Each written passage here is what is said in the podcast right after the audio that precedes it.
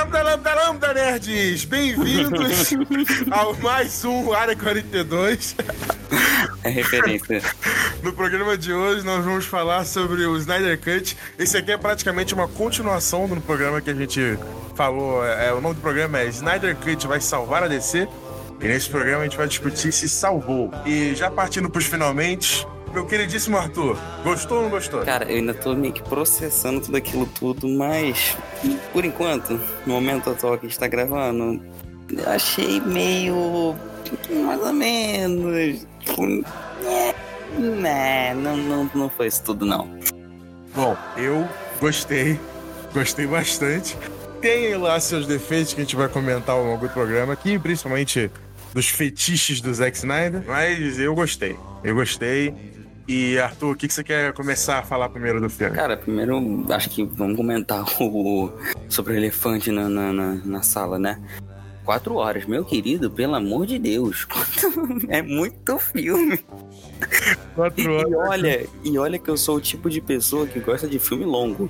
Só que, cara, porque pra mim o Liga da Justiça não ficou aquele longo que é tipo O Senhor dos Anéis, que é um longo que eu assisto, tipo, parece que não passou.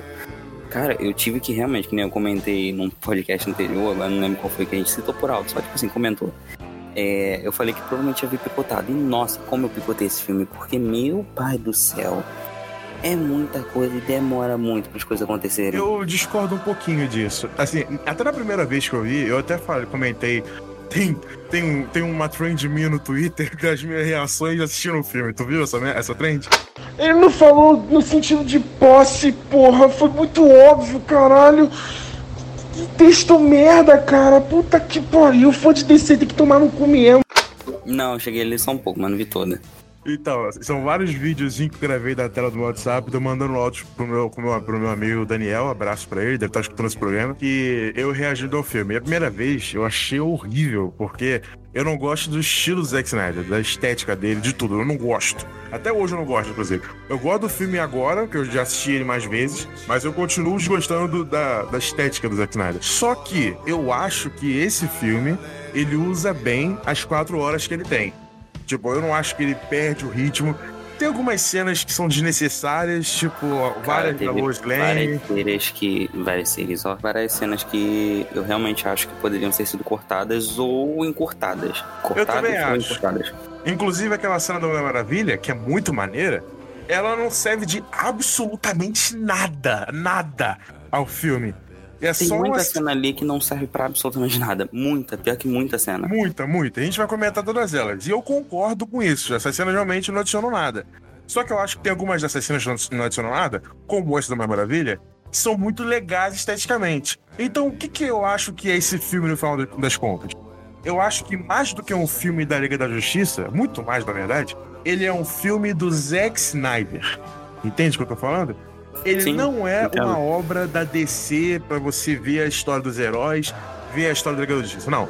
Ele é uma obra do Zack Snyder, da visão dele, da estética dele, do que, que ele quer contar e se faz parte da história ou não, se você vai entender ou não, foda-se. Ele tá contando o que ele quer. Eu acho que esse filme é bem isso. E quando eu comecei a entender o filme por essa perspectiva, eu passei a gostar mais dele. Então, talvez eu realmente não tenha gostado tanto porque eu não vi dessa maneira. Mas realmente, agora que você comentou, é- ele é muito um filme Snyder. Ele é 100% Snyder. Tipo, dá pra ver que ele tem aquele, aquelas características clássicas da DC e tudo mais, mas realmente, agora que você falou, ele é um filme 100% Snyder. Tanto que tá no título. É, e, cara, Tá no título, né? Exatamente, tá literalmente no título. Cara, eu senti que. Não sei, não sei se tá faltando alguma coisa, se tá sobrando alguma coisa. Eu vi o filme e fica aquela. Tipo, eu terminei e dá uma sensação estranha. Tipo, eu, eu não sei explicar. É tipo, eu sinto que o filme está completo, mas ao mesmo tempo eu sinto que tá faltando alguma coisa. E de, vez em quando eu penso que tem coisa demais. É, é Cara, que filme confuso, velho. Você tá com mix de feliz, né? Exatamente, eu tô muito, mas muito.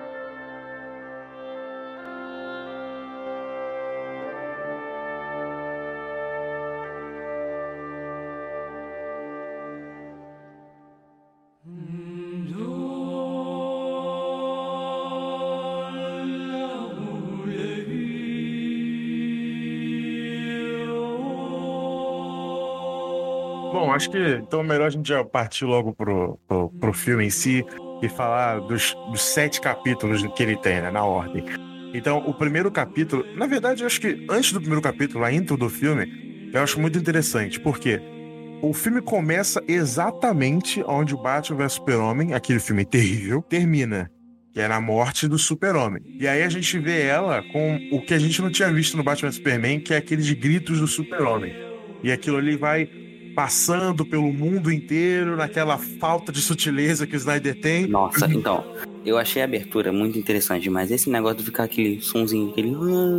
Então, cara. Não, não, não, não, não, pelo amor de Deus. É uma boa forma de resumir o Zack Snyder tentando ser sutil. Um elefante entrando numa loja de cristais. Ele não consegue. Tem até aquela cena lá da Iris West, que, é, que a gente vai comentar no futuro, eu acho aquela cena horrorosa, que é quando ele coloca o Barry olhando pra Iris. E aí, cara, que cena horrorosa. Ele, o Zack Snyder filma o rosto dele, filma o rosto dela, e bota em câmera lenta ele olhando para ela, e bota ela andando para trás, e ele sorrindo. Nossa senhora, me chama de imbecil e dá na minha cara, né, cara? Meu Deus, o cara não consegue ser sutil, velho. E essa é uma das cenas que, na minha opinião, são totalmente desnecessárias no filme. Concordo, concordo. É, é, concordo, concordo também. Eu acho ela bem, bem horrorosa. Mas então, nesse momento a gente vê esses gritos do super-homem, né? Que o, que o Zack Snyder passou ali é que o super-homem morreu e isso alterou aquele mundo de alguma forma, né? Falou para falou pra todas as pessoas ao redor que, caraca, o Deus, Deus está morto e o próprio grito dele ativou as caixas maternas, o que começou tudo que a gente vai ver na sequência. Então, ao mesmo tempo que eu odeio o Super-Homem ter morrido no Batman Superman, eu acho aquele filme horroroso, a gente já falou disso aqui. Ao mesmo tempo que eu acho isso, eu acho interessante essa visão que ele deu de Deus está morto e agora o mundo vai mudar por causa disso, sabe? Eu não gosto ainda, mas eu acho interessante. Realmente essa transição foi bem interessante, porque apesar de eu não gostar nem um pouco desse negócio do gritinho, eu achei maneiro esse conceito de, tipo, meio que anunciou para todo o universo que Uhum. o último kryptoniano morreu. Não existem. É aquela frase que o Steppenwolf fala que eu acho muito maneiro. The boxes will be found and united. No protectors here. No lanterns. No Kryptonian. This world will fall. Like all the others. Tipo, não tem protetores aqui. Eu acho isso muito. É, inclusive, Steppenwolf é um, é, é um ponto altíssimo desse filme, na minha opinião. É, cara, totalmente diferente do, do, do de 2017. Totalmente. Ele tem É. motivação agora, né? Sim, ele tem motivação, ele tem história, ele tem personalidade. Ele, não, Ele tá imponente, cara. é, Ele tá é imponente. incrível. É, ele tá Agora- realmente incrível mesmo. Acho que a gente pode falar um pouquinho mais dele. Uhum. No, no filme 2017, ele era só um vilão genérico de Power Ranger. No filme E de aí- 2017, cara, ele era, ele era todo, todo esqueléticozinho, todo estranho. Aqui ele tá um vilão imponente pra caralho. Eu acho a armadura dele foda. Eu acho os diálogos dele foda. Eu acho a maneira que ele luta foda. Eu acho tudo nele foda. Inclusive, a forma com que o Zack Snyder constrói aquela mitologia ali de Apocalipse, né? Criada pelo Jack Kirby, da- dos, dos novos mundos, dos novos deuses. Que é tratar o Zack, o, o Zack Snyder. Tratar o Darkseid, o Darkseid, como um deus, né? Pra aqueles caras quando ele tá falando com o Desad, o, o, o Steppenwolf, eles nunca falam o nome do Darkseid, né? Só não falam no futuro. Eles sempre É, se referem. Eles como falam o grande, o não sei o É. que ela vê. é, The Great One, ou He, ou Him. Let me make a plea to him that I may come home after I take this world in his name. You betrayed him. Your own family. I saw my mistake. I slaughtered those who sought his throne. You still owe the Great One 50,000 more worlds. He will hear your plea when you pay your debt. Puta, eu acho isso muito foda, cara. É uma excelente maneira de construir uma mitologia. Não citar o nome do cara, ou de tão respeito tem. E não, e, e eu achei maneiro que eles deixaram com ele com aparições bem pontuais. Eles não gastam personagem, tipo, botando ele em qualquer lugar, botando ele de qualquer maneira. Ele, tipo, faz três aparições, três ou quatro ao longo do filme inteiro, de quatro horas, tipo, uma aparição pra cada hora.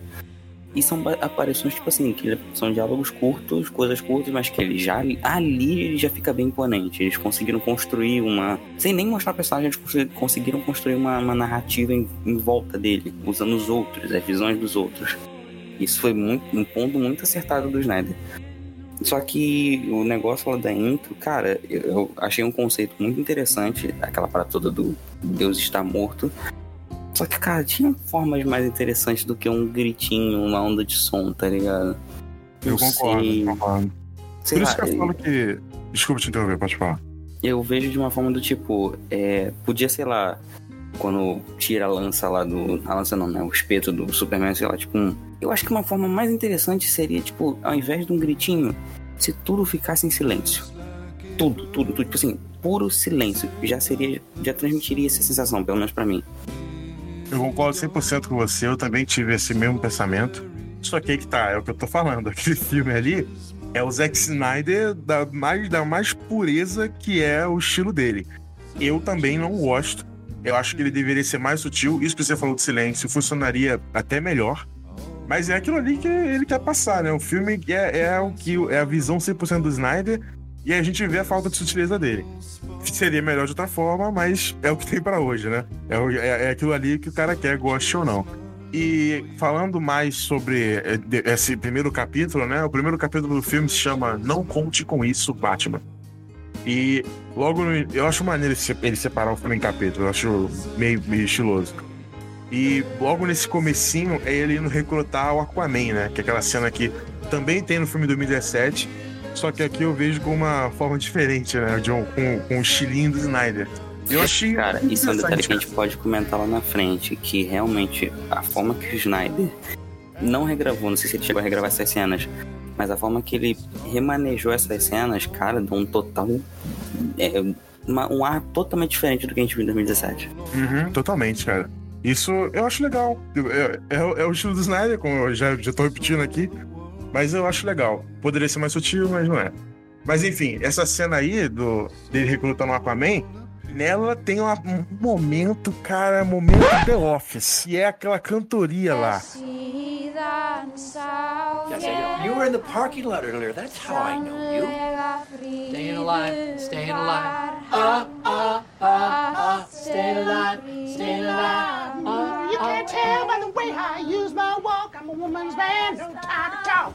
Loud when the Lord been kicked around since I was born. Well, it's alright, it's okay. You can't look it. Do Snyder fazendo aquelas mulheres. É ele tá construindo ali um ar mitológico novamente de tratar o Aquaman como o, o senhor daquele lugar, né? A santidade, o cara que fala, que fala com os peixes, que respira embaixo d'água. E aí ele bota aquelas mulheres cantando. Cara, que cena desnecessáriazinha. Desnecessária demais. Quando eu assistia, eu falava, mano, corta isso, cara. Exato. Pior que nesse momento eu tava assistindo com um amigo meu. Até um, até um certo ponto eu assisti com ele. Cara, a gente tava tipo assim, a gente virou e falou, tipo, mano, por que, que essa cena tá rolando? É, chega a ser cringe, tá ligado? A gente sente é aquele, aquela vergonha alheia, tá ligado? Meu Deus, por quê? Eu tava falando com meu amigo que só faltou o, o, o Bruce Wayne olhar pra câmera, né? É, só faltou isso. Gol, gol, Caraca, tava muito, muito, muito desconfortável aquela cena. Tipo, mano, por quê? Não se encaixa, tá ligado? That's what she said. não se encaixava com o resto do roteiro. É, essa cena podia ser cortada totalmente, não, não faria falta. E dali a gente já vai pra, pra Martha Wayne, né? Quer dizer, pra Martha Wayne, pra Martha Kent. E aqui eu já, já entra minha primeira, primeira crítica aqui. Primeira não, né? Mais uma crítica aqui. Cara, eu, eu entendo o que ele quer passar com tanto com a Marta quanto a Lois, daquele sofrimento de luto de ter perdido o super-homem, o Clark, Principalmente também com o próprio Zack Snyder ter perdido a filha, né? Pelo filho dele ter falecido, ter se suicidado. E ele trata muito do luto nesse filme de vários aspectos, em vários personagens diferentes, em várias subtramas diferentes. E nessa aqui é a mais evidente. Só que, cara, isso não adiciona tanto ao filme, sabe? E quando a gente vê que essa construção da Lois lá indo entregar o café, indo pegar o café e ficar olhando lá para quadro super leva pro Superman voltar e essa mesma trama não ter se, se sabe, chegado a lugar algum, era melhor ter resumido ela em, sei lá, uma ou duas cenas e acabou, mas ele mostra muito, cara. Toda hora fica voltando pra luz, não é interessante isso. Teve um amigo meu que pulou todas as partes da Lois. Eu entendo ele, sabe? Cara, as partes da Lois, eu, eu, eu acho, eu entendi porque elas existem. Só que aquele negócio que a gente comentou, o Snyder matou o Superman muito cedo. Não deu tempo da gente ter apego. Se a gente tivesse o apego ao, ao personagem, tivesse toda aquela construção, por exemplo, olha a gente voltando a Marvel de novo, mas se a gente tivesse uma construção, lógico que não o tempo de duração que teve, mas ao nível Homem de Ferro, velho, quando ele morre, a gente sente, tá ligado? A gente é. tem o... Tanto que quando a gente vê o Longe de Casa, apesar de ser um filme bem jovenzinho e tudo mais, não ligar muito para isso, a gente sente a falta, tá ligado? Quando eles falam sobre a morte e tudo mais do, do, do Homem é de Ferro. porque a gente aprendeu a amar o Homem de Ferro. E a gente não aprendeu a amar o super-homem. Não. Então quando a gente vê a Lois naquele luto, a gente fica tipo, tá, tu tá de luto, mas eu não. Então, tipo, pra mim tá chato ficar vendo esse luto. A gente entende que faz parte do desenvolvimento da história. Eu, eu não acho que seja, tipo assim. Na real, dá pra pular, né? Porque não acrescenta em nada. Né? Fazer o quê? Mas, tipo, é aquele luto chato. Porque a gente não tá sentindo, não, não tem aquele, a conexão com o luto da personagem, o nosso luto, tá ligado? Porque não existe luto da nossa parte. A gente não, não, não ama aquele personagem, a gente ama o personagem na real por fora, não o personagem que o Zack Snyder construiu. Inclusive, hoje, na, na data de gravação desse programa, eu assisti o filme novamente com a minha mãe, né?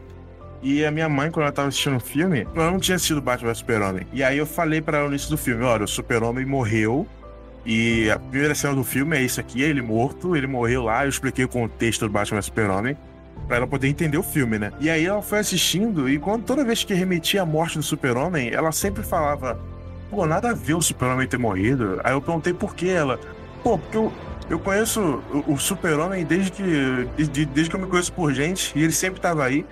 E ele morreu dessa forma assim, aí no segundo filme. E eu fiquei tipo, pô, mesmo minha mãe sem ter assistido, ela tem a mesma perspectiva que a gente, né? O Super-Homem foi apresentado no primeiro filme, muito bem apresentado. A gente até elogiou o Homem de Aço no primeiro podcast sobre o Snyder Cut. E aí, e é isso, ele morreu no segundo filme sem a gente se importar com o personagem. O, o Batman Super-Homem é um filme super problemático e é um filme que claramente não é do Super-Homem. É um filme que o, o Zack Snyder quis fazer pro Batman e o Super-Homem só tá lá e ele morre se a gente se importar com o personagem, se a gente querer saber mais sobre ele, com a gente tendo um, um conflito com o personagem, já que no segundo filme ele mudou completamente a perspectiva dele do nada, como a gente bem citou no, no episódio do Snyder Cut. E aí é isso, o Super-Homem morreu e é isso. E olha que, que merda, o Super-Homem é o maior herói da, dos quadrinhos. Ele é o símbolo de esperança que a gente já falou várias vezes nos programas e ele morreu assim, é, é muito, muito estranho, né? Fica vazio, fica uma sensação de vazio. Tipo, eu não sei se você tem a mesma percepção que eu, mas eu olho pro personagem, por exemplo, ele morreu e tudo mais. Eu tento, eu forço um apego, cara. Até porque eu gosto do ator, eu gosto do personagem por fora do universo do Snyder já, tipo assim, já tem uma bagagem com o personagem de outros filmes, de outras animações e tudo mais. Então eu forço uma, uma conexão, mas mesmo assim, cara, é tão vazio, é tão falta uma construção que não consegue, você não, não tem ponto de ancoragem assim pra tipo, tá, eu vou me apegar a essa característica, eu vou me pegar isso aqui, isso aqui. Não tem, ele é um personagem muito plano, muito raso ainda. E vai ser, né, porque acabou. É, exato, né? E o Henry Cavill nem teve chance de desenvolver mais esse personagem, né? Porque ele teve o primeiro filme que ele, que ele mandou bem ali e depois não teve mais chance, né?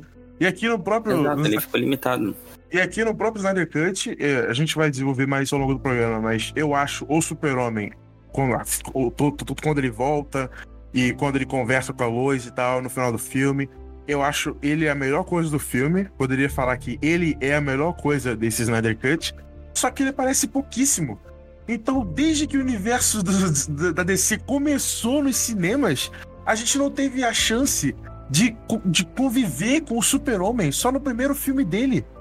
Hum, mano, Você isso é muito pra pensar, agora falando, pensando sobre isso, já parou pra refletir que os dois personagens que são basicamente os pilares desse universo, a gente conhece muito pouco. Tanto o Batman quanto o Superman, a gente conhece muito, muito pouco. A gente conhece mais do Flash, Cyborg e tudo mais, do que a gente conhece dos pilares. É muito. Eu não sei se é, qual é o método de construção que ele tá fazendo e tudo mais. Fazia. É, mas, velho, eu acho que ele deveria começar pela base, que seria no caso Superman.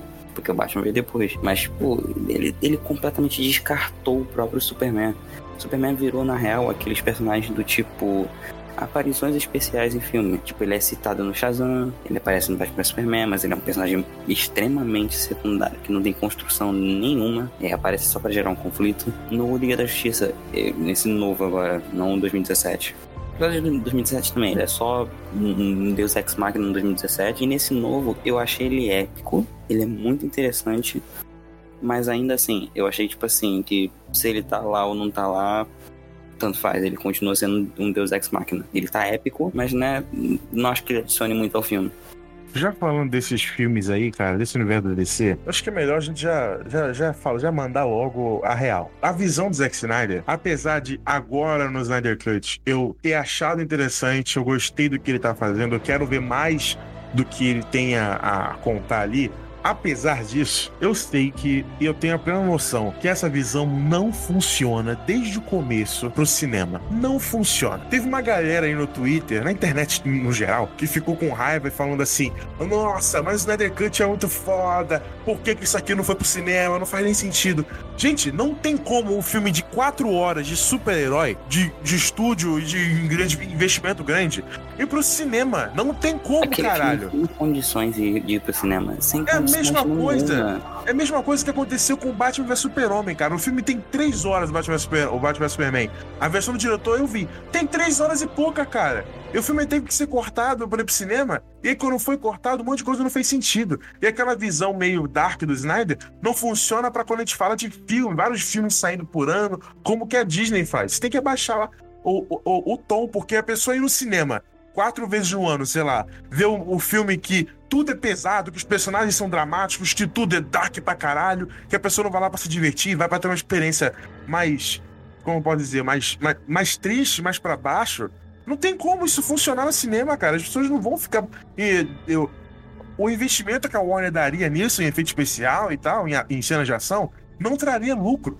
Então essa visão do Snyder só funciona no HBO Max, porque a parada é streaming, é diferente, é outro mercado. Não é de pessoa no cinema pagar, e sim de mensalmente, né? Exatamente.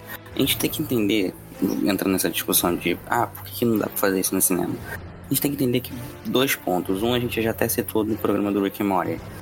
Cara, cinema é uma parada que atrai família. Tipo, você tem que fazer um filme, independente do que filme está fazendo, você tem que tentar ao máximo, pelo menos eu enxergo dessa forma, né? Não sou profissional da área de cinema, sou, sou entusiasta, é agradar o, o maior leque de público possível. Até porque tem, uma produção tem que dar dinheiro, é, continua sendo um comércio. Apesar de arte e entretenimento, continua sendo um comércio. Então, a visão do Snyder é uma visão realmente, eu concordo contigo, muito pesada. Não, não funciona muito pro cinema, porque além de ser longa, e tipo, se pra mim que tava vendo por streaming já foi maçante assistir, quatro horas de duração de Snyder Cut, que em alguns momentos ele perde o ritmo nitidamente. Pra mim já foi maçante vendo por streaming em casa, podendo parar quando eu queria e tudo mais.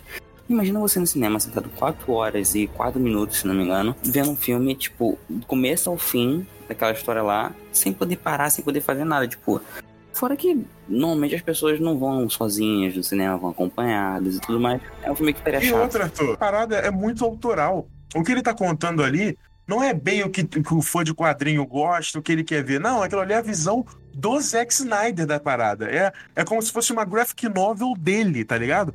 Não é o padrão o universo comum da DC. Não, é o universo do Zack Snyder da DC. Então, quando a gente tá falando de público geral, cinemas, um filme de 200 milhões de dólares, tem que ser pra todo mundo, cara. Não pode ser pra um público específico. E esses filmes do Snyder são pra público específico. Porque Tem muita gente. Muito, É, muito específico. Muita gente foi ver lá o Batman vs Super-Homem, porque, porra, o filme do Batman vs Super-Homem. Quem não quer ver, né? Que nerd no mundo que não vai ver. E quando as pessoas foram ver, elas conheceram mais da visão do Zack Snyder, que é o, o, o Batman é um assassino, o Super-Homem é todo conflitante ali, se é Deus, se não é, se tem que fazer o cara se não é, se ajuda a humanidade se não é. E o fã do Super-Homem, o padrão, que nem a Marvel tem os fãs padrões, a galera que conhece aquele universo e quer ver o que lê no quadrinho na tela, pode não gostar dessa visão, o que aconteceu. E- dividiu muito o público. Então, quando a gente tá falando de um público geral, vamos supor aqui de 100 pessoas, e só 40, 50 pessoas gostam da visão do cara, só 40, 50 pessoas vão ver. E dessas 40, 50 pessoas, não vale o investimento, não vale o dinheiro delas, a quantidade de dinheiro que as pessoas dão pra pagar um filme desse porte. E aí, e aí eu- a Warner já fica querendo isso. E outra, vai lançar um filme de 3 horas, 4 horas no cinema? Que cinema que vai querer? Que, que cara que vai querer colocar numa sala enorme, de cadeira pra caralho, de pipoca pra cacete, um filme que nem é todo mundo que vai assistir até o final, a gente não vai nem querer ver. Essa visão não funciona no cinema, cara. Você não é ainda essa parte que eu não te levaria em consideração, porque a sala de cinema é um bagulho que tem que ser rotativo. Tem que ser tipo assim, acabou, entra mais gente, acabou, entra mais gente. Uhum. Saudades, época de antes-pandemia. Saudade pra É. caralho. Ou muita saudade de cinema.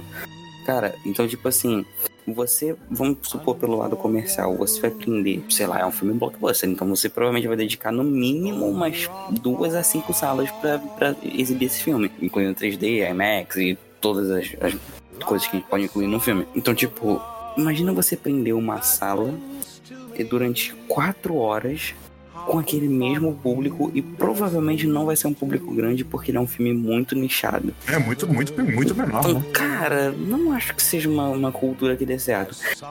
Vendo dessa forma agora, por streaming e tudo mais, talvez, eu tô acreditando dessa forma agora, que se o universo do Snyder tivesse começado com uma série desde lá do início, tipo, que nem a Marvel tá fazendo agora, por exemplo. Ah, tem série aqui, mas tem um filme ali que conecta com a série, por exemplo. Teria dado muito certo. Teria dado perfeitamente certo. Porque ele pincelaria o básico no filme e ela aprofundava na série. Ou o contrário, pincelava na série e aprofundava no filme. Sabe que eu tava discutindo com meus amigos? Uma, uma ideia. Uma, uma ideia para tentar fazer esse universo continuar ali. Só que de outra forma, porque vendo o Snyder Cut, eu gostei do que eu vi. E muita gente gostou também. Eu entendo a visão dele ali, apesar de não querer não ser super fã daquela visão. Mas eu entendo o que ele quer contar. E eu acho que por um- se, se ele continuasse nesse, universo, a gente poderia ver filmes muito legais, muito, muito, muito divertidos daquela visão daquele cara. De uma, uma história que ele quer contar. E a gente viu ele, que ele, que ele tá conseguindo. Então, já que esses filmes são tão nichados, são muito autorais, não são o que o público geral quer ver, por que que esse Snyderverse não ficasse, não, não poderia ficar preso a um selo dentro do HBO Max, que aí não envolve cinema, então não precisa de público geral para ver, só de ter gente assinando o HBO Max já vai estar sendo pago de qualquer jeito. Então as pessoas assistindo ou não, vai estar lá e já vai dar, vai dar dinheiro anyway, entendeu? Mesmo se, se ficasse preso no HBO Max. E nos cinemas, a gente fica com o universo mais padrão da DC, como que a Marvel fez, sabe? Começando aqui pelo The Batman, todo mundo vai- quer ver também, que é o Batman. Aí vai ter o reboot do Super-Homem. Se, se Deus quiser, reboot de outros personagens. E a gente vê o universo padrão da DC, como a Marvel tem no cinema. Nos cinemas, né? Pra todo mundo ver. Numa história mais light, com um humor mais alto, que vai, que vai fazer as pessoas verem no cinema mais vezes e quererem ver mais vezes ao longo do ano. E o, o- a visão do Snyder, que é sim interessante, que tem muita gente que quer continuar vendo, não ficar lá no, no, no cinema, na parada que é pra todo mundo ver. Ficar só no HBO Max e quem quiser ver, ver. unforgettable too.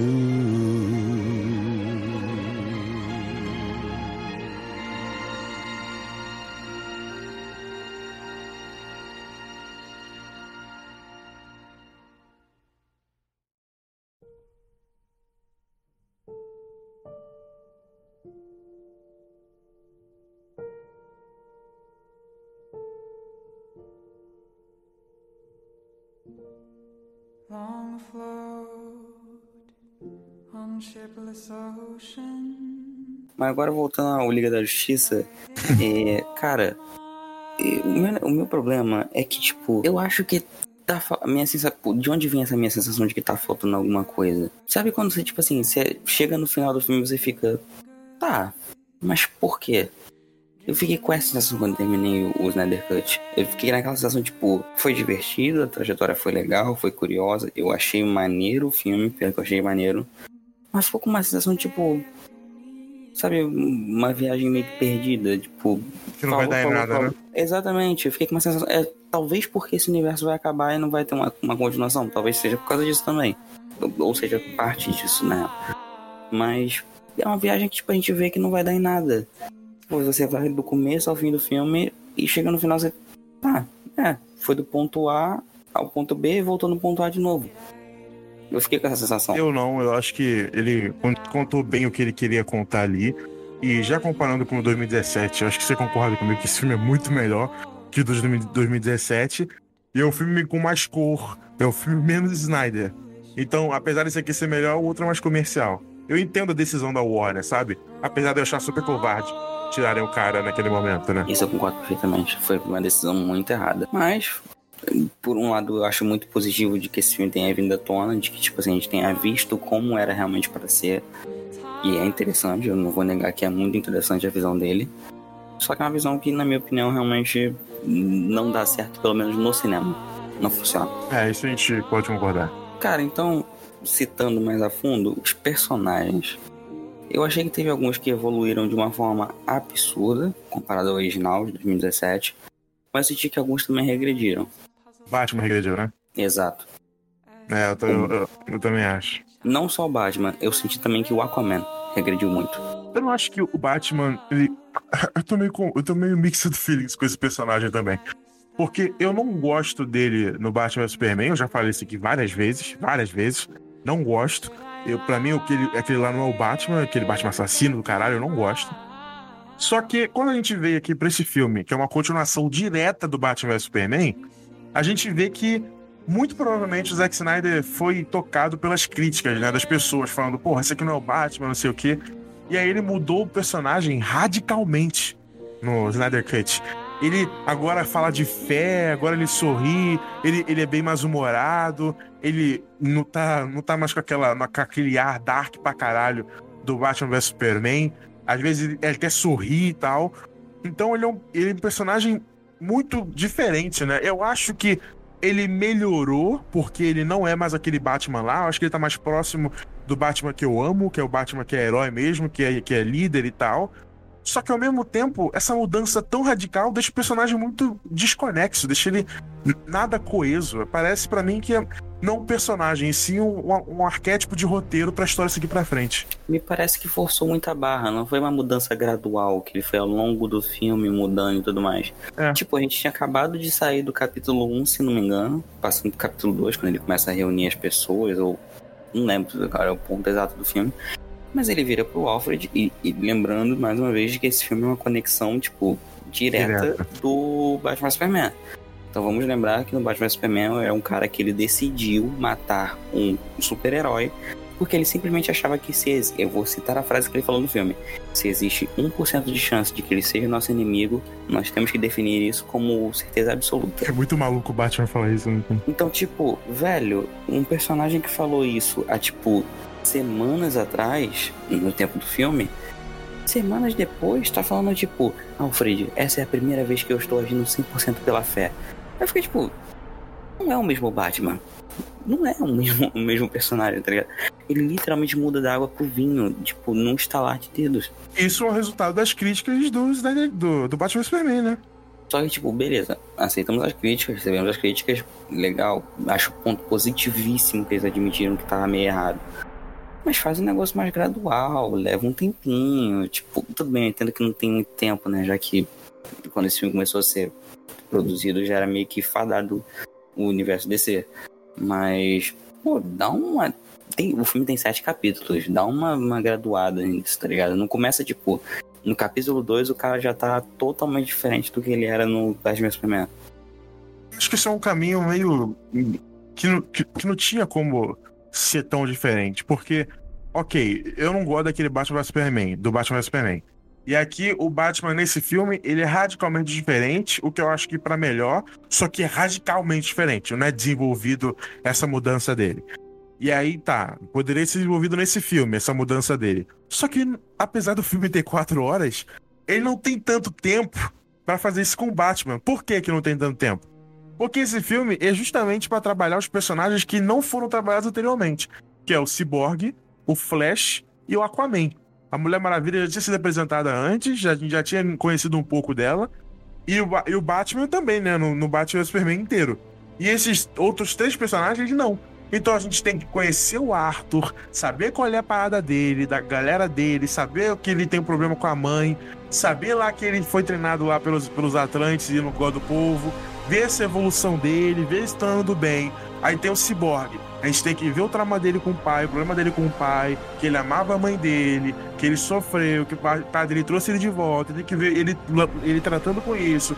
Aí o Flash tem que ver o personagem apresentando, tem que ver ele conhecendo a eles de uma maneira merda, tem que ver ele, ele o pai dele lá na cadeia. Então é muita coisa para um filme só. Então, ao mesmo tempo que eu acho que não teria tempo para desenvolver o Batman, eu queria ver ele sendo desenvolvido, né? Então, eu, eu tô meio conflitante com isso também. Esse filme é um mar de, de sentimentos conflitantes. Porque ao mesmo Cara, tempo que. Esse filme perfeitamente. É realmente isso aí, é um mar de sentimento conflitante. Ao mesmo tempo que eu queria ver mais daquilo ali, eu entendo que eu não tô vendo mais daquilo ali por causa do próprio filme, do que ele, do que ele precisa entregar. Então, eu concordo com você que esse Batman mudou da água pro vinho muito radicalmente, mas eu acho que não teria outro jeito de fazer isso.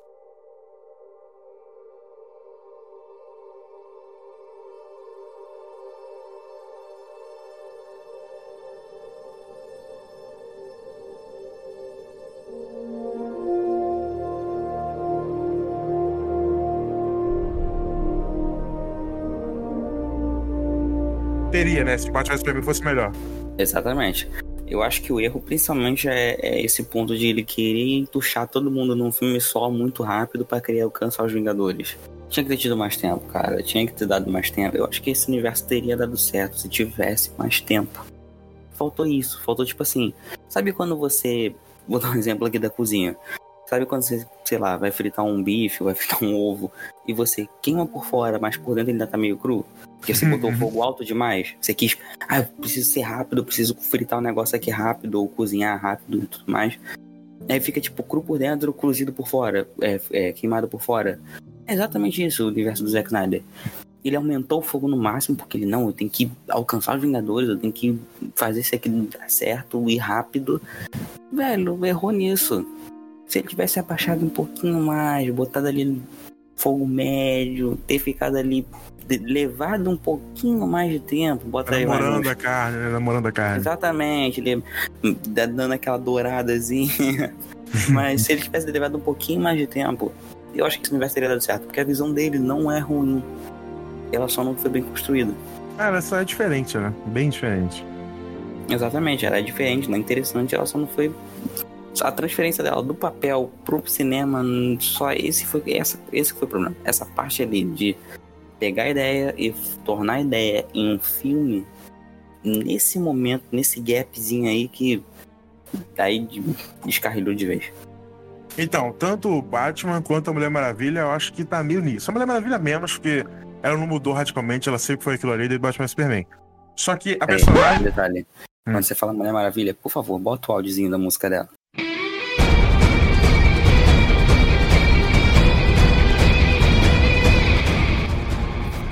Entrou agora. Putz, cara, eu, eu vou abrir uma vírgula aqui pra, pra tipo, só por um segundo. Tinha necessidade de botar a trilha da Mulher Maravilha toda vez que ela aparece ou fala alguma coisa? É, Zack Snyder, né, cara? Meu Deus do céu. Mas eu acho, a, apesar daquela cena dela no museu ser 100% desnecessária pro filme, não move a história nem um centímetro a mais pra frente, eu acho a cena bem feita. Eu acho melhor que a cena do 2017. Ela tá bem melhor editada. Tá com menos cor, aquela coisa que o Zack Snyder adora, que eu não aprecio tanto. Eu, eu acho a cena do 2017 mais bonita nesse sentido, na cor. Só que essa aqui tá mais bem feitinha. A, a Mulher Maravilha tá se movendo melhor, os golpes são diferentes. Ela. O Zack Snyder passa aquele ar, né? Que ele adora fazer personagens dele que são mitológicos, são deuses e tal, não são nada humanos. Quando a menina lá fala, posso ser que nem você quando crescer? A Mulher, a Mulher Maravilha fala, você pode ser o que você quiser. Ela deveria ter falado, não, porque eu sou uma deusa e você é uma humana. Mas ela fala. Cara, o Zack Snyder idolatra demais. Ele é que nem o Michael Bay, tá ligado? Aquelas câmeras de baixo Exato, e tudo exato. mais. Ela fala, Mas você pode que ser o que você ruim. quiser e tal. Essa cena eu acho maneira, mas desnecessária. Não acho que aquela cena seja ruim, realmente. Nem também nem desnecessária. Eu, acho que foi meio que, tipo assim, pra mostrar como é que tá as coisas, é meio que introduzir ela no filme. Até achei, é, na minha opinião, na real, até que foi uma cena legal. Mas concordo com você que ela não mexeu a trama nem um pouquinho pra frente. E desses personagens, o Batman e a Mulher Maravilha tinham sido apresentados. E dos novos, a gente tem o Flash, o Aquaman e o Cyborg. Você gostou deles? Mais do que 2017? Como é que foi? Aquaman e Flash pra mim tão legais. Cyborg ainda não consigo gostar, cara, apesar de eu ter, me esforçar muito, tanto 2017 quanto 2020 e 2021. Eu não consigo. Não dá, tipo, não consigo conectar com o personagem. Cara, por quê? Não sei lá, cara, eu não consigo. Simplesmente não consigo. Eu acho a história dele ainda muito rasa no, no cinema. Quer dizer, no cinema 2017, você tá falando agora? Os dois, 2017 mais. 2017 foi bem mais raso, mas 2021 agora no Snyder Cut ainda achei que tá faltando algo. Pra ter noção, eu gostei muito mais do pai dele do que dele. Ah, eu, eu discordo de você. Eu não acho ele, eu não acho ele raso. Eu acho que é interessante, apesar de, de novo, óbvio pra caralho a forma que o Snyder mostra, né? Porque tem uma hora, cara, que tem uns momentos desse filme que chega a dar raiva do quanto que o Zack Snyder é Zack Snyder, sabe? Ele colocando lá, ele, ele, quer, ele quer deixar, ele quer falar pra gente que o Cyborg controla a tecnologia, controla o software, controla essa merda toda e tal. Beleza. Toda hora ele hackeia alguma coisa, o tempo todo. Ele fica Puta batendo na tecla pariu, assim cara. o tempo todo, ó. Na aquele- tecla, bate na tecla, bate na E a- tecla. E a cena lá que ele mostra como é que é, como é- ele exemplifica em tela como que funciona o poder do Cyborg. E aí ele coloca o Cyborg lá, tem uma mulher que ele vê que tem uma vida mal sofrida por causa que ela não tem dinheiro, mas ela é uma pessoa muito boa. E aí a ideia é o Cyborg dar dinheiro pra ela pra ela poder ter uma vida mais digna com os filhos dela. E aí como é que ele faz isso? Ele coloca literalmente o Cyborg fazendo uma pilha de dinheiro na mão dele, de dólares, e enviando pra mulher. E tem uma hora que ele fala que o pai dele fala assim: é, você consegue controlar todo o firewall, não importa o, o problema. In the world of ones and zeros, you are the absolute master. E aí o que, que o Zack Snyder faz? Ele coloca um touro robô lutando com um urso robô e faz o, o Cyborg separar os dois com as mãos. Tá, tipo, É, porque, olha, cara, gente, moral, você velho. entendeu? Ele, você entendeu? É porque ele Porra, fala cara. nessa hora do negócio financeiro, que ele pode controlar o mercado financeiro como se fosse coisa de criança. É muito Aí idiota, cara. Para os ouvintes que não sei que se sabem ou não, mas quando o mercado tá em ascensão, ele é quando você tá no sentido tipo assim, é, vou investir tudo, vou ir com tudo, você tá no ritmo do touro. É, é, é, uma- é um conceito meio estranho, eu não uso muito, não acho muito interessante, mas existe. E quando você tá mais conservador, você tá mais pro urso. Então, é por isso que tem esse negócio do urso e do touro brigando e eles separando. Mas é muito mongol, maluco. É muito tipo. Aquela ceninha lá de, de, de explicar os poderes eu achei muito. Não, não, não rola. É, é muito Snyder aquilo. É muito, muito, muito mongol. É tipo, tratando o público que nem burro, é sutileza zero. É, é o problema que esse diretor tem. E ele não Ele consegue consertar. literalmente pega pela mãozinha e tipo, olha, você tá vendo o que ele faz? Cara, a cena do Flash, já vamos falar dela agora aqui. Essa, cara, Arthur, é a pior cena do filme. Cara, é uma das cenas mais sem sentidos. Meu dúvida. A, a sutileza zero do Snyder em passar que o- Barry tá afim da, da Iris e ele, eles olham pro outro, e aí fica segundos, um olhando pro outro, vários segundos na tela, Zack Snyder, E gostou aquela da- cena realmente é desnecessariamente senhora. longa. E ela olha pra ele assim, ah, e ele olha pra ela, ah, e fica mó tempão nessa merda, cara. E aí a menina vai ser atropelada lá por aquele, aquele, aquele, aquele caminhoneiro do Resident Evil que deixou o hambúrguer cair. E aí ela, ela é atropelada pelo cara, e aí ele corre no meio da parada, tocando uma musiquinha que Zack Snyder adora. I did all my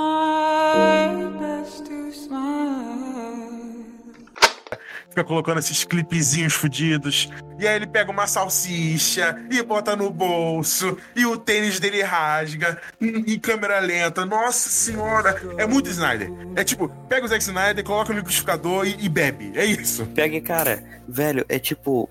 É uma cena que não tem por que existir. Tipo, não, não, não tem lógica nem com a própria história do Barry.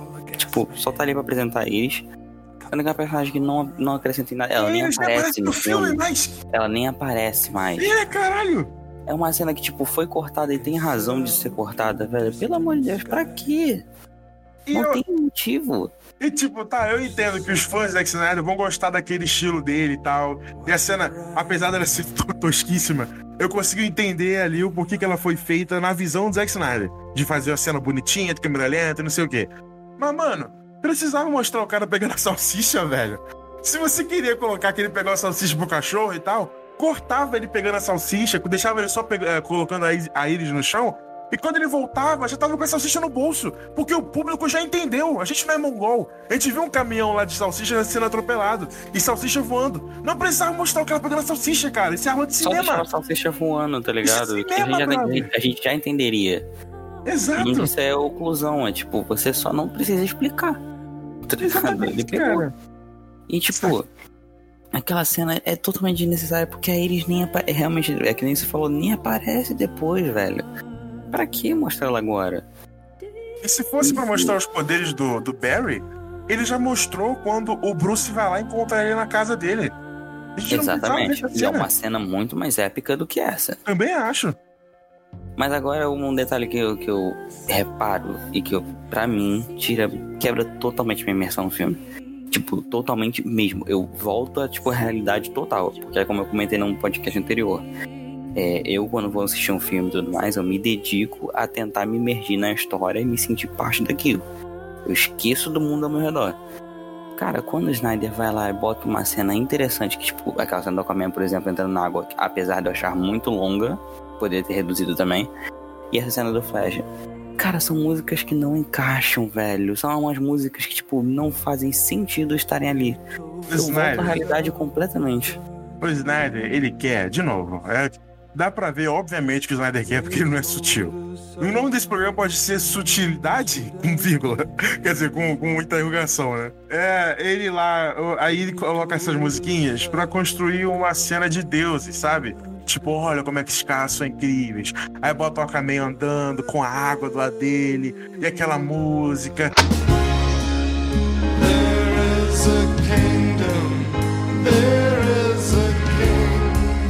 E câmera lenta, sabe? Eu, dá pra entender porque ele não é sutil, ele joga na cara a parada.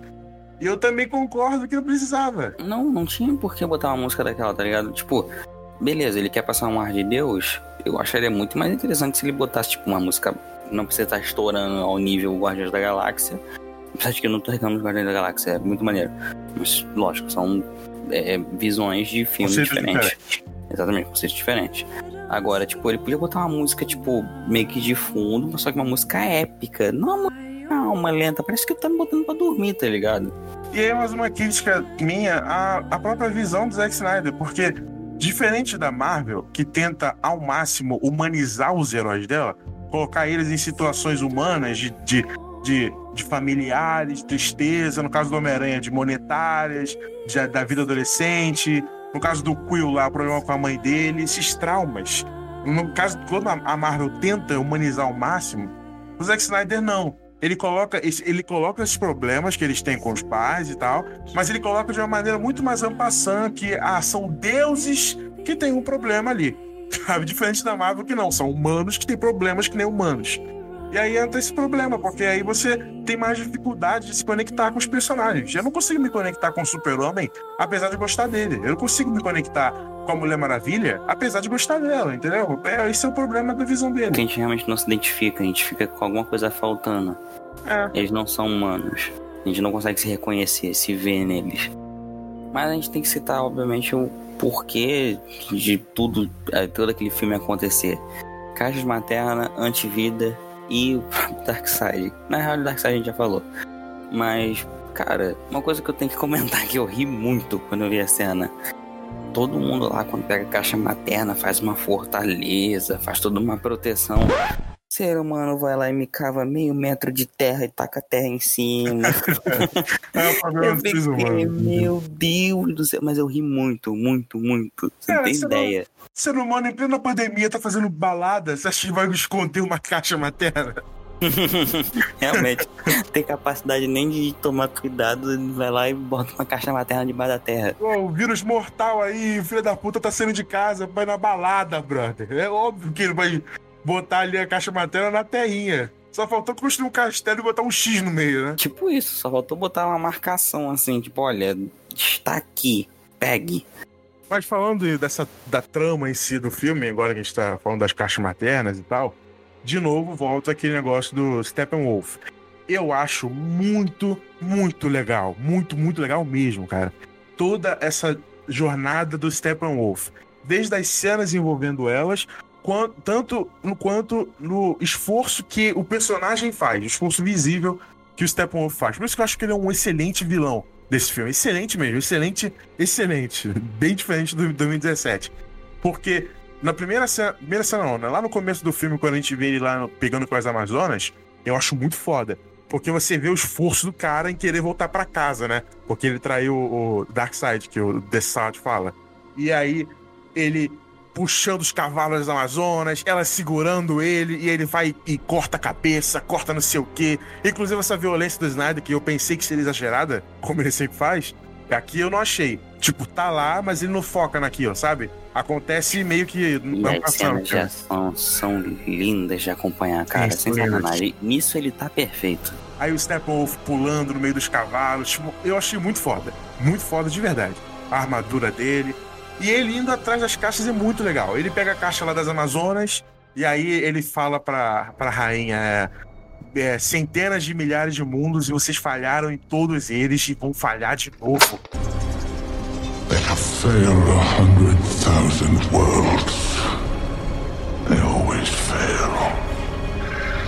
I have come to enlighten you to the great darkness.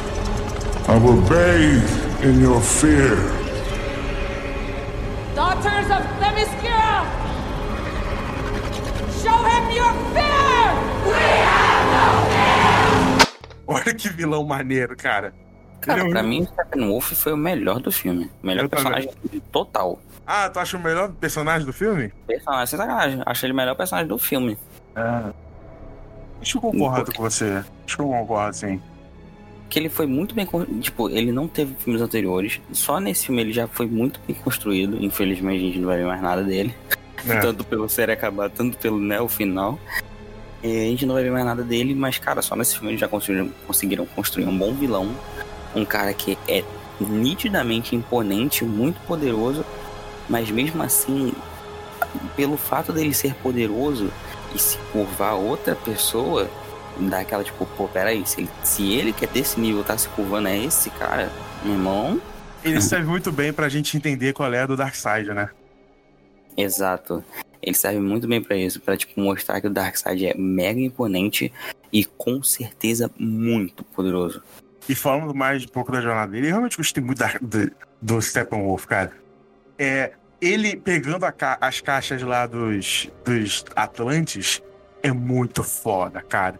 Aquela cena deles, do- dos. Qual é o nome dele? De, parademônios, né? Isso. Aquela cena dos parademônios saindo de dentro d'água, pegando os Atlantes à força. E aí o Steppenwolf pega um deles, joga na parede, coloca a aranha na cabeça do cara, pra ler a mente dele. E aí o Atlante vai falando. É muito maneiro isso, cara. Muito bem construído. O soldado Atlante fala assim: Listen, No son or daughter of Atlantis will ever tell you. É, nenhum dos filhos e filhas de Atlantes vai trair o seu próprio povo. Eu jamais trairei o meu povo. E aí a aranha é, vai na cabeça dele, e aí o Steppenwolf lê a mente dele, né? Vê que ele teve contato com a, com a, com a caixa materna e vê onde ela tá. E aí o Steppenwolf fala assim: Você já traiu. Puta, não tem como não se arrepiar com isso. Cara, a voz do Steppenwolf, uma, uma outra vírgula aqui. Que voz, cara, que voz bem construída. Eu arrepio só dele falar. Tá falando agora, inclusive. Olha, o Steppenwolf aí falando. Vou deixar aí. before mighty Darkseid came to the throne, he searched the universe for the ultimate weapon. The lost world is Earth. The key to controlling all life and all will throughout the multiverse. Tinha que botar aquela, tem que botar aquela frase aí. Cara, ele, quando ele manda essa frase, eu, meu irmão, arrepia até a coluna. É muito foda, é muito foda. Não, sem sacanagem, a voz do Steppenwolf é, é um detalhe à parte. E quando a gente vê lá, ele pega essas, essas caixas maternas, né? E a última era dos humanos, que tava com o ciborgue. E aí, quando eles acordam o super-homem, que é uma cena foda que a gente vai falar mais. mais é, acho que pode ser a próxima coisa que a gente vai falar. Quando ele vai lá, ele chega lá quando a caixa cai lá em cima do carro. Aí ele sai do portal dele, vê que a caixa não tá em cima do carro. E ele vai puto pra dentro do laboratório. É muito foda, cara. E aí o Cyborg entra na frente lá, porque o pai dele pegou a caixa, e ele dá uma porrada que leva o Cyborg longe. É muito foda ver o esforço do personagem ali, cara. Ele não é um vilão que só tá lá. Ele tá lá e você sente a presença dele. E é uma presença bem forte, bem marcada. Não é tipo assim, ah, ele tá ali. Não. Quando ele chega em cena, você vê o clima mudar. Os, os heróis sentem medo e, tipo, ficam naquela. Meu Deus, a gente recua, a gente enfrenta, o que a gente faz? Dá uma. Um, muda o clima da cena. Isso é muito bem feito. É, o Snyder mandou muito bem nisso. E falando mais dessa, dessa parte da trama do filme, acho que a gente pode falar agora do, de como o Super-Homem volta, né?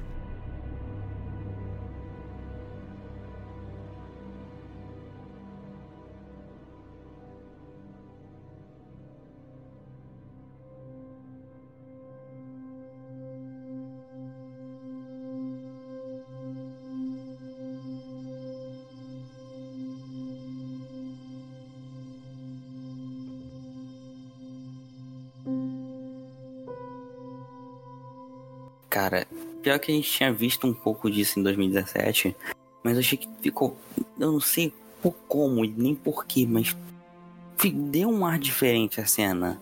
Eu acho que passou principalmente nos, nos pequenos detalhezinhos da dificuldade disso, né? A gente vê lá que o Cyborg teve uma visão quando. Inclusive, a gente pode falar no final do programa né, dessas visões aí do futuro que provavelmente não vão acontecer. O Cyborg teve a visão lá do que aconteceria se o Super-Homem voltasse naquele mundo bizarro. E aí o Cyborg fala assim, ele sussurra, né, depois da visão. No. E aí, olha que detalhe maneiro que é linguístico, né? Esses detalhes linguísticos que não tem como perceber vendo dublado, ou até mesmo se você não entende a língua original da obra, você pode até não pegar. Que é o Cyborg sussurra, no, só que o Flash, ele ouve Go. E ele até pergunta, Go? Porra, é maneiro, né? Eu achei um detalhe muito interessante. Ele dá aquela. Ele tá com, com o dedo no comunicador, ele, ele olha, tipo assim, você vê a cara dele, a expressão dele muda ali. É, de dúvida, ele hesita. É, é ele, tipo, ele, você falou gol? É, é realmente maneiro isso. Cara, eu. Pior que a ressurreição dele em si é interessante, mas o combate eu achei muito vazio também o combate entre eles, entre os heróis. Não sei se tu teve a mesma percepção que eu tive. Mais ou menos, mais ou menos. Sei lá, eu, eu gosto dessa cena. Não acho ela ruim, não. Eu não acho ela ruim também, mas tipo assim. Só que pra mim, a, aquela cena ficou interessante mesmo quando tem diálogo entre ele e o Batman. Aí sim eu acho maneiro. Que tem aquela parada tipo assim, pô, por que, que você me, é, me ressuscitou? Ressuscitou é, ressuscitou é ótimo. Por que, que você me reviveu e tudo mais? dá aquela. E ele começa a disparar o laser contra o Batman, a gente acha que o Batman vai morrer por um não, tempo. Não, mas não, não entendi, o Superman não fala nada. Não, ele fala assim, não fala? Não, não fala. Ah, não, ele não fala até a Fazenda, eu tô confundindo com 2017. É, não, é, tá confundindo aí a confusão acontecendo. Ih, a culpa é sua, Warner, a culpa é sua, sei que você ouve a gente. Caraca, é verdade, ele não fala até a Fazenda, tanto que a Lois fala pra ele, é... Você, você fala? fala? É. Você falou a ele, eu não falava antes. Uhum. é verdade, eu confundindo. Ih, então esquece. Então, eu acho essa cena toda legal. De novo, tem aquele problema que a gente já falou. O personagem não é tão bem trabalhado, então eu não sinto o que eu deveria sentir se fosse o Super-Homem, o Homem de Ferro voltando, sabe? Eu acho que tá bom, o Super-Homem voltou, beleza. Mas, diferente do Batman Superman, eu acho que aqui o Zack Snyder voltou a ter uma visão melhor do Super-Homem. Ele trata o super-homem como a esperança mesmo. Quando tem aquela cena que ele tá lá na, na, na, Acho que é embaixo da casa dele, alguma coisa assim. Ele tá vendo os trajes, que ele ouve a voz dos pais dele, tanto o Jorel, o pai de Krypton, quanto do Jonathan Kent. E aí, essa cena é muito bonita, cara. E ele voando lá e olhando o céu. Eu acho toda a resolução do Super-Homem muito bonita. Eu acho o Super-Homem, o personagem Talvez Steppenwolf seja o melhor, eu tô pensando. Eu não tinha pensado nisso, tô começando a pensar nisso agora. E toda essa cena é muito bonita, ele conversando com a Lois é bonito. Quando ele tá lutando com os, com os heróis lá, que ele não tá entendendo nada, e aí a Lois chega, aí, aí o Batman até fala pra ele: é, Clark, você. O mundo precisa de você, né? Eu acho isso tudo legal. Eu, eu gostei bastante da ressurreição do Super. Eu queria ter gostado mais. Eu também queria ter gostado mais, mas essa, essa cena dele escolhendo o uniforme e mais, essa parte aí eu gostei bastante. Inclusive ficou legal esse detalhe deles mostrarem ele escolhendo o uniforme preto e indo pro espaço para pegar o sol, porque realmente faz total sentido. Uhum. É, faz sentido tanto de narrativa do Superman tá indo pro, pro, pro sol, porque ele precisa de energia do sol e tal, quanto no sentido metafórico, né? Da gente tá vendo o personagem indo pra luz, voltando das trevas e indo pra luz, sendo a esperança, abraçando o lado, entre aspas, entre aspas, esse barra sem aspas, divino dele. Eu acho muito bonito tudo isso.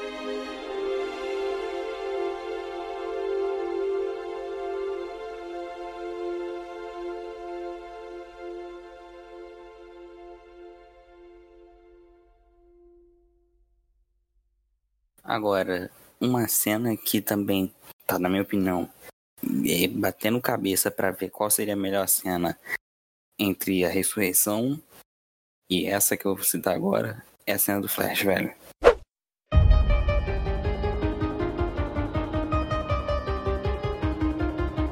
Cena perfeita. Putz, grila, cara. Nossa, aquela cena me arrepiou de uma maneira que, na moral, foi incrível. Foi simplesmente, simplesmente incrível. E eu vi um negócio no Twitter que eu concordo mil por cento. Acho que foi até você que retweetou. Quem teve a ideia de Jerico de tirar aquilo ali do filme, do de 2017, e botar aquela cena deles voando lá com o prédio e levando as famílias para fora da cidade? É, né, cara? Porque essa cena ela conversaria com o filme 2017 também, né? Não faz sentido tirar essa cena. Exatamente. E, cara, aquela cena é, incrível. Não, não tem outra palavra pra descrever. Ela é poética pra caralho. Ela é uma rima narrativa com o pai dele. É muito linda, né? Sim, ela fecha, ela, entre aspas, fecha um ciclo do Barry naquele filme. E toda aquela cena dele caindo e tudo mais, dele falhando, porque ele ainda duvida muito dele mesmo, da capacidade dele. I want you to listen to me, Barry, because I mean this. I want you And I want you to stop coming to see me. I am a drag on your life. Please don't ever say that to me again. Please? You can be whatever you want to be. You're brilliant, man. Absolute best of the best. É, isso E, ele- tá- e o filme já canta essa bola pra gente quando ele cita que ele consegue chegar na velocidade da luz e é coisas estranhas acontecem quando ele faz isso. Então já- a gente já fica meio, opa, peraí. Eu já falei isso com a minha mãe quando eu tava assistindo o filme, que o Barry, ele, ele, ele não tem noção do quão capaz ele é com os poderes dele. Cara, o Flash, ele é e sempre vai ser o personagem mais forte da DC. Não Ele é o mais físico. poderoso, mais Ele é o poderoso. mais poderoso. É, e, e no filme ele. Naquela cena lá que ele corre lá, lá no- quando, eles estão, quando eles estão no túnel. E aí ele corre pra caramba pra poder jogar a espada pra Mulher Maravilha. E ele até tropeça, né? Cena engraçadinha e tal. Se você parar pra pensar, ele não precisava fazer aquilo, jogar a espada pra ela, porque, ok, ele, ele co- tocou na espada, a espada foi Mulher Maravilha, só que ela caiu no chão, de qualquer jeito. Então ela ia cair no chão e pegar a espada de qualquer jeito. Então não serviu pra nada ele jogar a espada pra ela. E ele podia ter usado aquele poder pra fazer alguma coisa contra o Steppenwolf, porque, mano, o cara viaja, o cara, quando ele corre, tudo fica lento pra ele. Ele, ele poderia matar todo mundo se ele quisesse, sabe? Ele não, ele não pensou nisso. Eu não digo isso como uma crítica ao filme, não. Eu digo isso como algo positivo pro próprio personagem, porque ele não tem noção do que ele pode fazer. Ele corre lá pra jogar a espada porque ele pensa que ele de algum jeito vai ajudar a Mulher Maravilha, sendo que não ajudou. Ele, ele tropeça lá porque ele é meio hum, esta- estabanado, ele não olha pra frente direito. E no final do filme, é como você bem disse, né? É o exemplo de uma, de uma progressão de personagem. Quando chega no final, ele vê o real potencial dele, pô. Ele pode voltar no tempo e ele até fala, é uma rima narrativa com o que ele disse pro pai dele. Quer dizer, o pai dele disse pra ele. O pai dele falou: Você, filho, é incrível, capaz de grandes coisas que você nem tem ideia, e você pode ser um dos melhores dos melhores. E aí no final dessa cena, qu- quando você tá rolando, ele fala isso. Dad.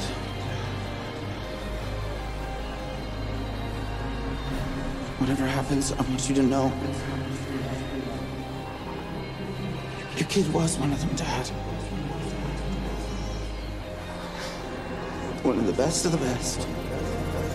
Com os melhores dos melhores. Pô, é muito bonito isso. Muito bonito. Muito, cara. É uma cena linda. E, tipo, fecha esse negócio do Barry tá se conhecendo, de tá descobrindo os poderes, porque ele, ainda, ele é o mais novo da equipe. Então, tipo, cara, ele tá se descobrindo ainda, ele tá entendendo como os poderes dele funcionam, como é que tudo aquilo ali tá ocorrendo. E, tipo, naquele momento ele tinha essa única opção. Tanto que acho que é naquele momento que ele descobre que ele consegue se curar e tudo mais. E dá aquele estalo, tipo, ele, quando ele para, vê tudo explodindo e ele.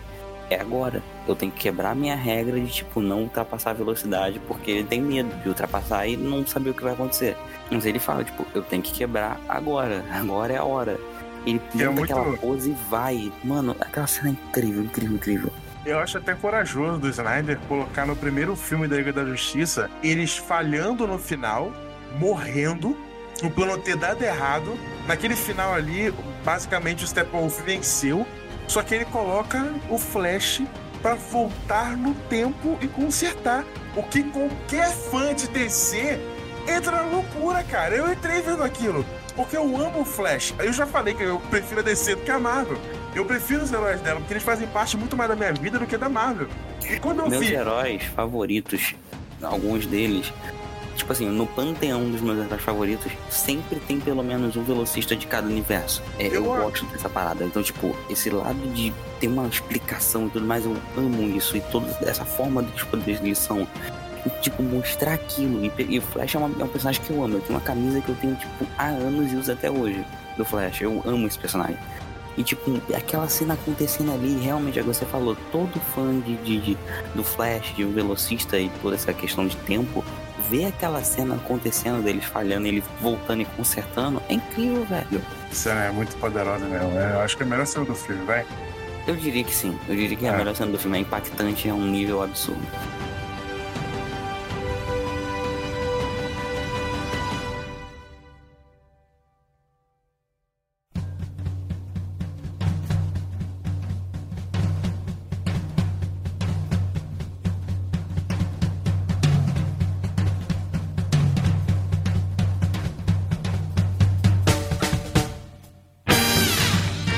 Agora que a gente chegou a esse final e narrou praticamente toda a história do filme, do que aconteceu e o que a gente pensa sobre, de uma nota de 0 a 10.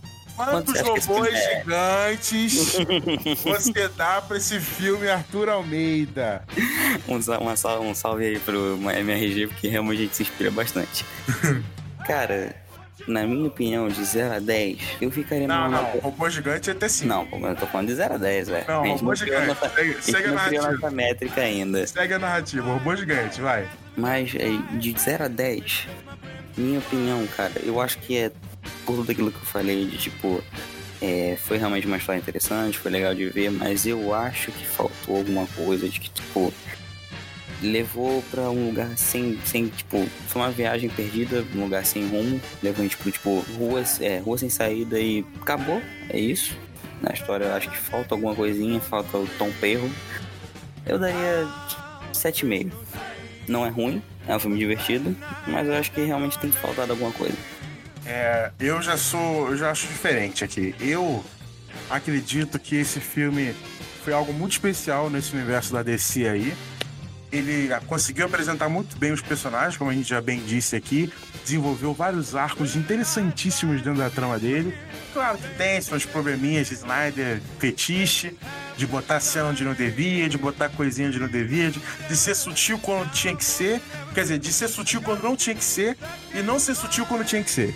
Tem esses probleminhas ao longo do filme.